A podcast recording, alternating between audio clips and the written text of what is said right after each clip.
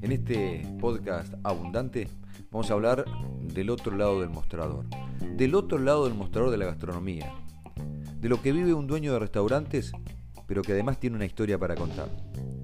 Jorge Ferrari tiene casi 30 años de actividad, es muy activo en las redes sociales.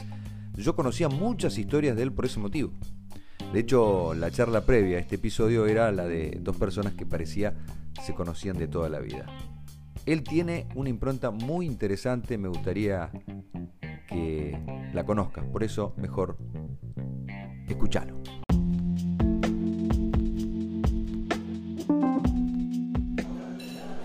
Nombre, edad, estado civil, eh, actividad. Eh, Jorge Ferrari, casado, 48 años y bueno, creo que me dedico a la gastronomía. ¿Cuántos años hace que estás en el rubro gastronómico? Eh, 29. Oh. Hay una historia de vida tuya, si la querés contar, la contás. Sé que te, re- te- te fuiste de tu casa, este, no sé dónde viviste. Quiero, si la querés contar, la contás. ¿Y cómo llegaste acá? Contame. Con esfuerzo, obviamente, me imagino.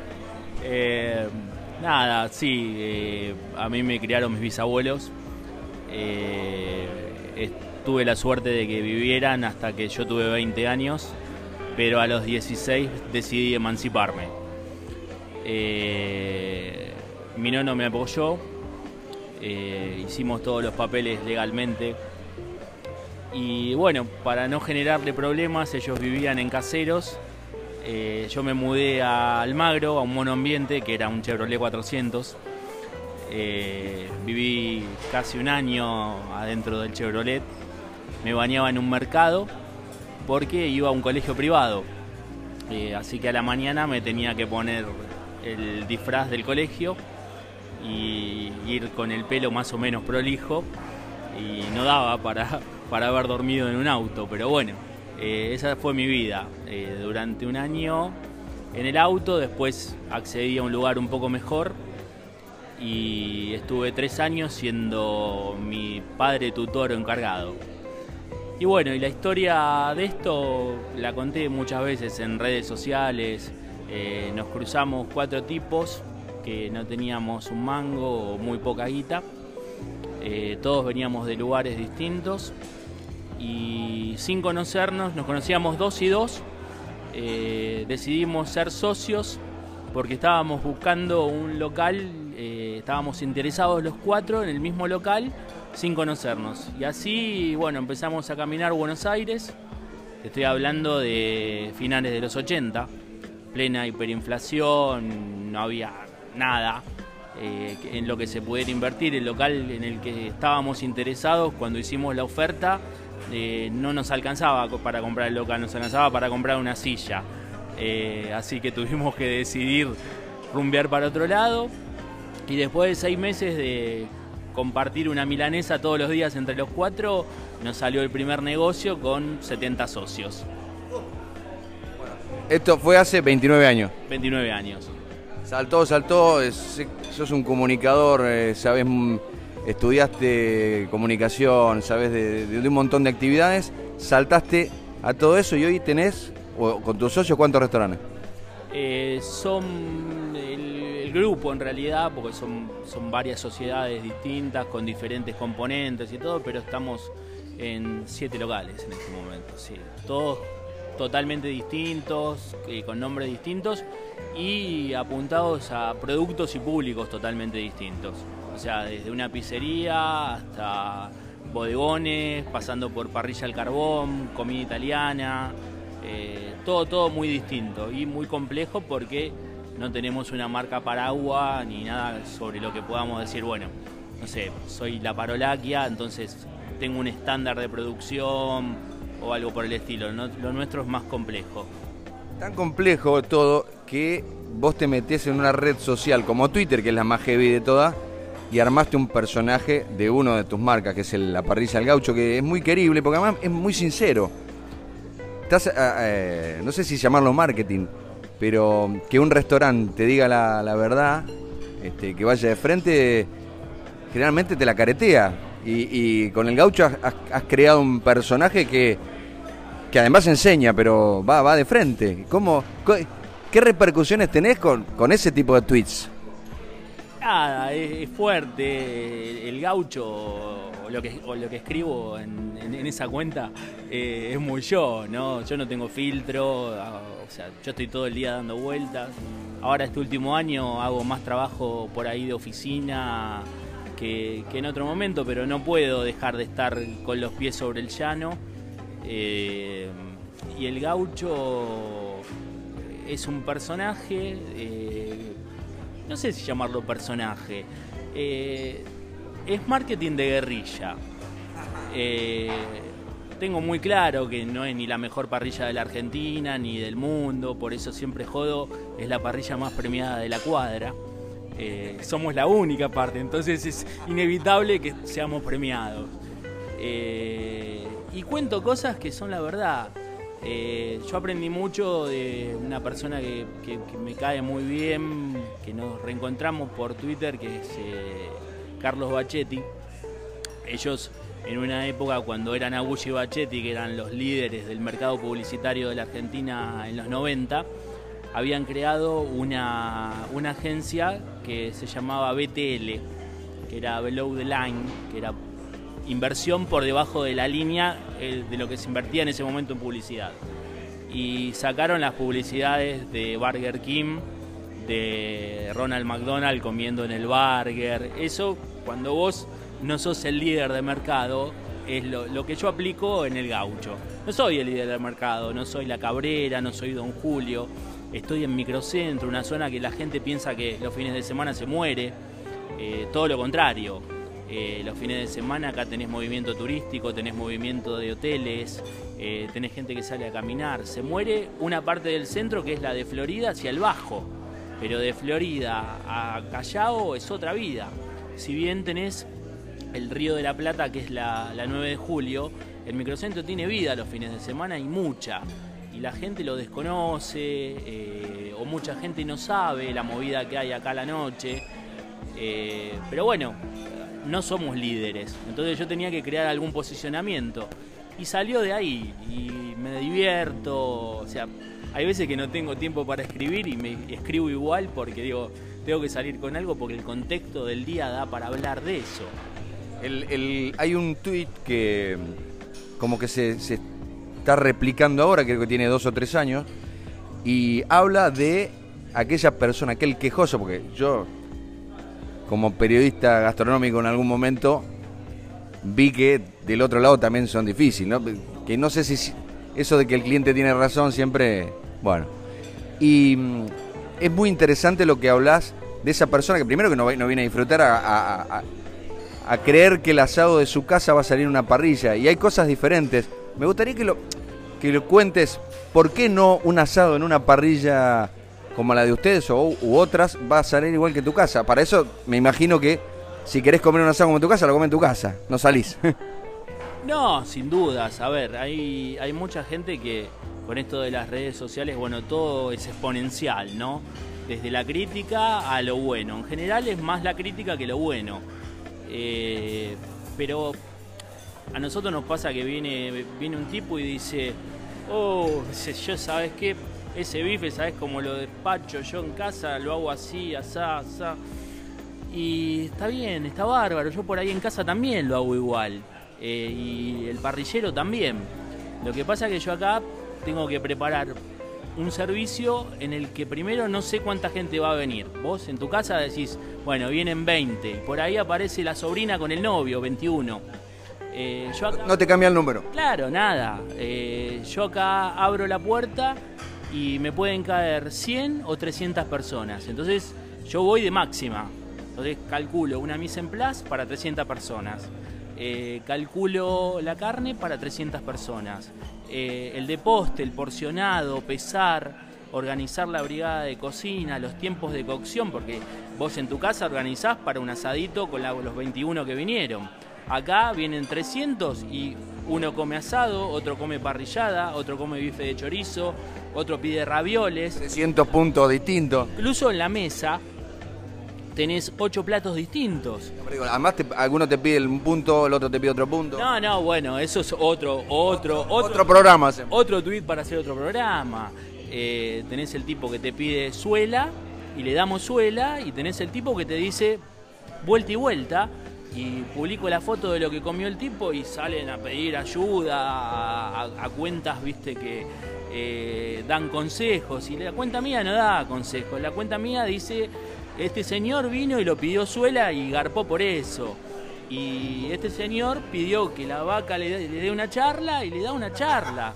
O sea, eh, con los cuidados que esto implica. A ver, un bife vuelta y vuelta. El bife se saca del lomo de la vaca, está lejos del tracto rectal, no tiene contacto con las heces del animal eh, y a una temperatura eh, que nosotros medimos la temperatura todo el tiempo.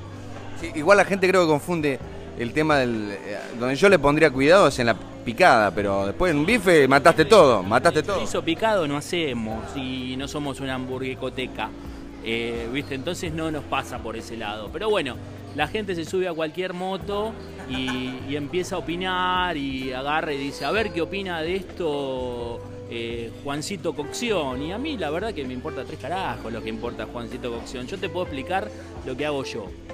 Lo que hace otro no es mi tema, no me interesa. Eh, y nosotros laburamos con gente profesional, con gente que se ha capacitado.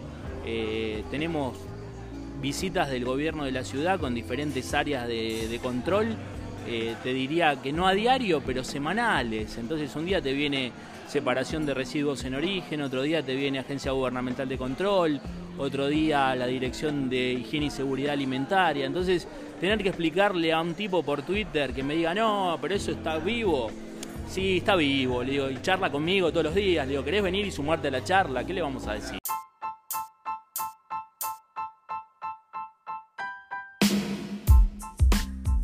Interrumpo un momentito la nota con Jorge Ferrari para contarles un par de novedades gastronómicas, porque eso también va este podcast, que ustedes se vayan enterando de las novedades gastronómicas. La primera es un festejo, tiene que ver con Cavas Rosselboer, la bodega que hace los mejores espumosos de la Argentina, con método tradicional. En todas sus líneas siempre una excelencia eh, destacada y con el gran Pepe Martínez como enólogo, un hombre entrañable dentro de, este mundo. Un abrazo también a la familia Torres García, que hace 10 años eh, compró la bodega y es actualmente la única dueña. Otro aniversario, 17 años de Sullivan's, el primer pub irlandés de Palermo, allí redoblando su apuesta, este pub ubicado cerquita de la Plaza Julio Cortázar o Plaza Serrano como la conocemos todos. Hay eh, algunos eh, imperdibles de la nueva carta, esto a cargo del jefe de cocina eh, Gastón Roña Jiménez, el Irish Beef Pot Pie, un pastel de estofado de carne de res y verduras asadas en caldo de cerveza stout. Y el Kelly's Five Dips para dos o tres personas, que tiene cubos de lomo, panceta, todo muy rico, y además unas cervezas artesanales de aquellas. La otra noticia eh, ocurrió hace algunos días, eh, se presentó formalmente el servicio de catering de Chiuso. Chiuso para mí es uno de los mejores restaurantes de cocina italiana a cargo de Mariano Ackman, que además es sommelier, un incansable trabajador de este rubro, un perfeccionista. Mm, está cerca de Plaza San Martín, ahí en Retiro, del, hotel, del ex Hotel Plaza, por, decirlo de alguna manera. Eh, lugar muy recomendable que uso y además ahora este servicio de catering. Algunas novedades que les quería contar mientras seguimos ahora sí con la charla junto a Jorge Ferrari.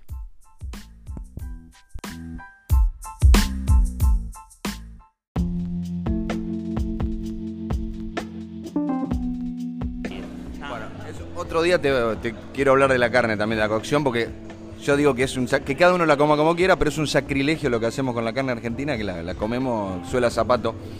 Eh, pero bueno, después tenés un montón de cosas. Me encanta el gaucho. Sos un tipo eh, que sabe mucho o, te gusta mucho el tema del café. Hubo una polémica hace poco porque un periodista puso que se tomaba café fulero en Buenos Aires. ¿Qué opinión te merece? ¿Vos te meten un quilombo o no? a mí no me meten un quilombo nadie. O sea, Eh, a ver, eh, ¿qué es café fulero y qué es café bueno? Eh, el café es una infusión que se prepara con agua en una cafetera industrial o no, donde tiene temperatura, tiene presión. el tipo da una nota y habla de todo en genérico, dice que al café había que ponerle un chorrito de soda. Yo la verdad que camino cafeterías, eh, gourmet y clásicas. Yo sobre todo me muevo mucho en los clásicos. Eh, y no veo que nadie le ponga un chorrito de soda al café. Eh, también he viajado, o sea, no es que yo vivo adentro de mi cafetera. y vos decís, a ver, para una nota, para una revista, viene un tipo de Colombia a dar clases acá en la Argentina de cómo se debería tomar el café digo, vení, charlamos. Le digo, yo te desarmo una Volturno, no te desarmo una Rilo que por ahí tiene eh, ingeniería y electricidad, o mecánica y electricidad. Te desarmo una Volturno y armámela de vuelta y haceme un café que no te salga quemado. Tengo un truquito para que te salgan todos quemados. Entonces, eh, a ver, déjalo ahí, flaco. Claro, contame, contame qué café, hablame del café, cómo está tostado, dónde lo tostaron, si es brasilero, si es colombiano, si es un blend, las proporciones. Acá hay gente que sabe mucho de café. Eh, Nico Artusi tiene un libro escrito sobre el tema. Eh, pero no, me, no hablo de gente que por ahí es conocida en las redes. Hay gente que sabe mucho. Yo trabajo un blend de Café La Esmeralda, que es un, tostadero clásico, eh, que es el café que vas a conseguir y lo podés comprar fraccionado para llevártelo a tu casa en el Florida Garden. Tiene 80 años el Florida Garden y siempre vendió el mismo café. Venden 14.000 cafés por mes. Hay 14.000 tarados que van a tomar café quemado. ¿Cápsula? Mira, las cápsulas eh, son un tema de amor-odio. Eh, yo en uno de los locales trabajo dual, trabajo máquina expreso y trabajo Nespresso. El Nespresso industrial no es lo mismo que el Nespresso de casa. No hay una gama tan amplia de, sabores. Eh, a mí el industrial no me gusta. O sea, yo si, vengo al negocio y tengo que tomar un café expreso o un expreso industrial, tomo un expreso. Y lo hago yo y lo prenso yo con como me gusta a mí, que yo lo tomo gusto particular. O sea, por eso es muy relativo si el café es bueno o es malo. Eh, si viene alguien y toma el café que tomo yo, puede juntar dos placas de cemento porque es alquitrán. A mí me dicen, no le pones azúcar, ¿no? No, y bueno, y son gustos, o sea, eh, todo va muy atado al gusto, ¿no? no sé si es bueno o malo. A mí me pasa mucho con el lo que vos sabés que yo soy coleccionista de Jack Daniels y tengo un cariño particular por la marca, aparte del gusto. Eh, no tomo bourbon, el Jack Daniels no es bourbon. Eh, Tennessee. muy, muy loco porque hay ley seca ahí en Lynchburg, ¿es? En Lynchburg. Sí, hay ley no se puede tomar ahí, no se puede tomar ahí. No, no, bueno, eh, ellos lo, eh, es algo provisto por ellos mismos, ¿no? Eh, pero bueno, ellos no respetan ninguna de las normas de estandarización de lo que es el bourbon en Estados Unidos. Ya es una denominación de origen, ya no es solo Kentucky, es todo Estados Unidos. Y yo no tomo whisky de Kentucky ni de otra parte de Estados Unidos, me gusta el Jack Daniels eh, como tampoco tomo eh, whisky de Escocia, whisky de Irlanda, lo que sí, a diferencia con el bourbon, si vos me invitas un buen, un buen whisky de Escocia, un Islay, eh, un Irish, te lo tomo, no elijo comprarlo, que es distinto. El bourbon no elijo tomarlo. ¿No renegás de una invitación de esa característica? No, para nada. Está muy bien. Debes tener 10 millones de historias, muchas están en, eh, en la cuenta del gaucho, yo recomiendo que, la sigan. Yo creo que tiene menos seguidores de los que debería, tiene mucho engagement rate, eh, tiene mucha, o sea, mucha actividad esa cuenta. ¿Cómo es? Parrilla Gaucho. Parrilla Gaucho, sí. Parrilla Búsquenla ahí. Ahora me contás cuántos, restaurantes cuántos eh, restaurantes. Nombralos, ¿eh? Sin, sin, problema. Sí, no, son siete. Eh, bueno, voy a nombrar los que tienen redes sociales. Que son Mercado del Centro, Bodegón La Pipeta, eh, Almacén Suipacha y Parrilla El Gaucho. los demás no, porque bueno, manejamos otro perfil y no, no queremos estar en las redes todavía.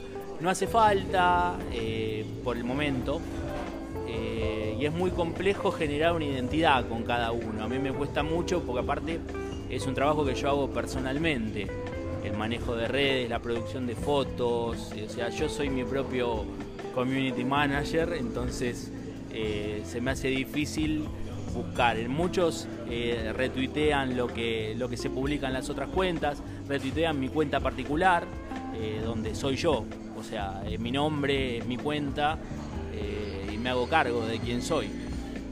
Eh, pero bueno, eh, todavía no he logrado, por una cuestión de tiempo, o sea, mi, laburo no es estar en las redes sociales, mi laburo es un laburo más comercial. ¿Siete restaurantes? No, no, aparte el manejo mío es la parte comercial esencialmente, entonces le dedico muchas horas a atender proveedores, a verificar cómo está funcionando todo y con una matriz de negocios que es muy complicada porque no es estándar. Eh, entonces eh, se, hace, arduo llevar el tema de las redes sociales, pero no lo he querido nunca delegar en nadie. Eh, la gente que me ha propuesto manejarlo, lo que ofrecen son likes y yo no necesito que la gente me tire un corazoncito, necesito que me tire un ticket. Un ticket, pero además me parece que el perfil que tiene, sobre todo la cuenta del gaucho, no lo podría hacer un community manager, porque sos vos, o sea, tu impronta, no sé si sos, vos metido en el gaucho, pero, pero no, no sé si otro lo podría hacer. No, no, porque aparte tendría que venir una bajada de línea permanente mía y para yo tener que estar escribiéndote el texto, o sea, tendrías que vos ser Tato Bores y yo Aldo Camarota y no, no, no, me, me escribo mi propio texto.